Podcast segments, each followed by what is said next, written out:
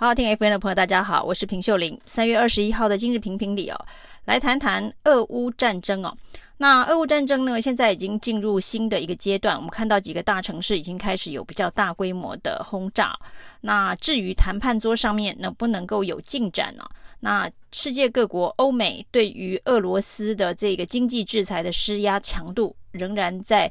加强当中哦，而基辅呢，目前为止看起来，普丁是相当难攻下。那这场谈判会如何进展呢？那包括了这个乌克兰宣布整个战争的状态，时间还要继续延长哦。那一场战争呢，其实这个最残酷的就是哦，发生战场的这一个国家，也就是乌克兰。那到底多久才能够停火？才能够有一个让人民可以重建家园的机会，这是大家最关心的。不过这场战争呢，也给世全世界其他的国家对于呢这一个战争有不同的省思跟想法。那对于中国大陆来讲啊，其实他是反对全世界对于俄罗斯用单边经济制裁的方式啊，那认为这并不能够解决目前呢。战争发生的这个状态，或者是提早能够停火谈判，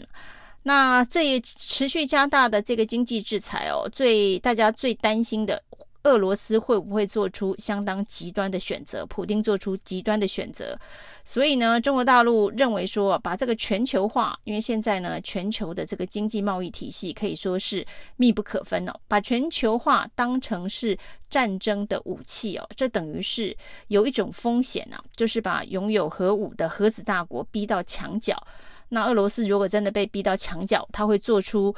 非理性的反击。那引爆世界呃毁灭性的核子大战，第三次世界大战的开打嘛，这其实是大家现在最担心的一种风险了。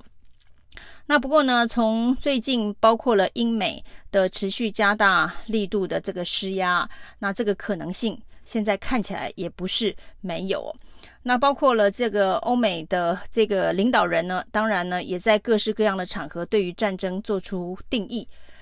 但是也引发了一些不同的争议哦。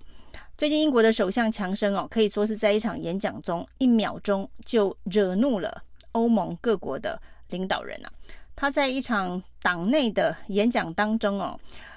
几乎定义啊，就是乌克兰这一场英勇抵抗俄罗斯的战役啊，就跟英国呢当年公投脱欧一样，都是因为热爱自由哦。那想要挣脱体制哦，那热爱自由以及热自由与压迫的选择，那把这个乌克兰抵抗俄罗斯跟英国脱脱欧做成类比，这件事情当然对于欧盟各国的领导人，包括了欧盟组织的这个领导人来说，是相当的不满呢。那乌克兰呢？在这个抵抗俄罗斯之后，他所做的第一个动作是去申请加入欧盟。结果呢，这个欧盟呢却被这个强生定义成是暴政的体制啊，所以充满了这个矛盾与吊诡啊。那乌克兰抗俄跟英国脱欧，如果是同样的意义的话，那这些现在呢在协助乌克兰抗欧抗俄的这些欧盟各国，真的是觉得很无语啊。那而且呢，英国脱欧这件事情啊，在当年也是争议非常大的。在这个脱欧公投之后呢，甚至呢，成为很多纪录片啊。或者是这个，甚至出现了这个法律的这个争议啊，就是那是一场这个非常扭曲的认知作战哦，资讯认知作战哦，大数据公司的一个认知作战所造成的一个公投的结果，并不能够完全代表真正的民意的反应啊，而且当时呢是呃，在这个欧。英国脱欧公投的操作成功之后呢，当时包括普丁、包括川普这些呢世界的强人呐、啊，就是美国当时是川普，俄罗斯的普丁哦，其实都盛赞这一个英国脱欧成功的结果，就是呢这个极端强人对于这一个组织体制的排斥啊，其实是相当一致的，所以呢这一次。乌克兰抵抗俄罗斯的这一个侵略，最重要的两件事情就是他想要加入北约这样子的一个组织，以及欧盟这样子的一个组织哦，跟这个英国想要脱离一个欧盟这样的组织，基本上是南辕北辙啊，可以居然被这个强生当成是同一件事情哦，这叫做热爱自由哦，这也是一个非常离谱的观点呢。那另外呢，这个泽伦斯基。现在每天最重要的工作就是到各国的国会去演讲啊，那当然最主要是希望大家都能够声援乌克兰，不管在这个经济、军事各方面的这个声援哦。那他最想要的这个禁航区哦，就是军事方面的声援，到目前为止呢，呃，并没有太好的成果，大家都没有给予这个正面的回应啊，大部分都是拒绝他。那不过他的演说呢，仍然是。感动了全世界很多的这个国会啊，他在这个国会的演说，最近在美国演说里头，却似乎踢到了一个政治敏感的铁板啊。那他在美国的国会的演说呢，是希望美国人能够对于乌克兰现在的处境感同身受啊。他认为现在乌克兰的处境呢，就跟九一一的时候纽约的这个世贸双子星大楼被攻击的时候一样啊。那也跟二战期间呢，这个美国的珍珠港被日本偷袭是一样的，造成了这个成千上万的死伤啊。那当然，泽伦斯基这样子的一个比喻啊，看在现在呢，也正在声援乌克兰呢，包括了跟进经济制裁，包括了这个人道救援的这一个呃响应。那日本其实在这一次的这个战争当中呢，是处于非常非常积极的一个态度哦。那甚至也被这个俄罗斯列为不友善的国家。那可是泽伦斯基在美国国会当中呢，大啦啦的用日本偷袭珍珠港，那造成了美国的重大的惨死伤。那请这个美国人感同身受现在乌克兰的这个处境哦。那当然，日本的网民听起来哦。不是滋味哦。日本的网民呢一阵哗然哦，因为原本呢这个泽伦斯基也提到了他接下来要演讲的国会是日本呢、啊，跟日本方面做联系哦。那现在这场演讲会不会因为他把这个日本偷袭珍珠港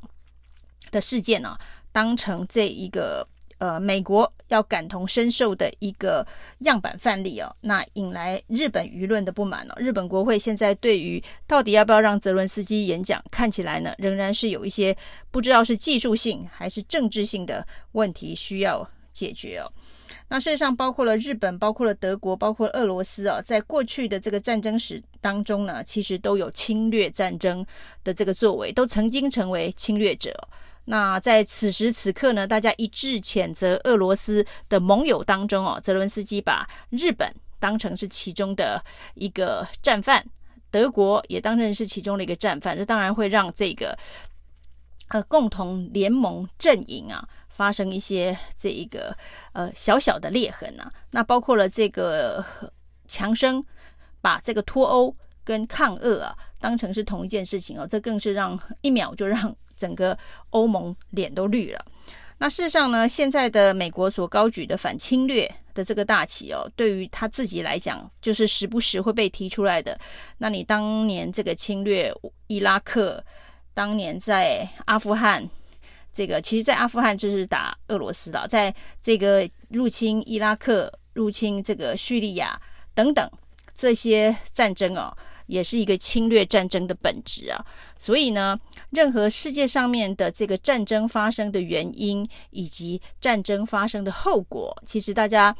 可以有各方不同的诠释哦。那当然，历史是由胜利者来书写的，但是呢，不可讳言的哦，这个代付出最惨重代价的，一定是发生战争的那个国家，不管是现在的乌克兰，或是之前的伊拉克、阿富汗。或是叙利亚，付出最大代价的就是发生战争的那块土地，而是泽伦斯基所说的，乌克兰现在的死亡天空上面哦，就是一个最大苦难的所在哦。那不管是九一一还是珍珠港事变，都是让人感同身受。那现在的乌克兰也是一样，未来不管在哪个地方发生战争哦，这个付出最惨重代价的。就是发生战争的那个地点，发生战争的那个国家。以上是今天的评评理，谢谢收听。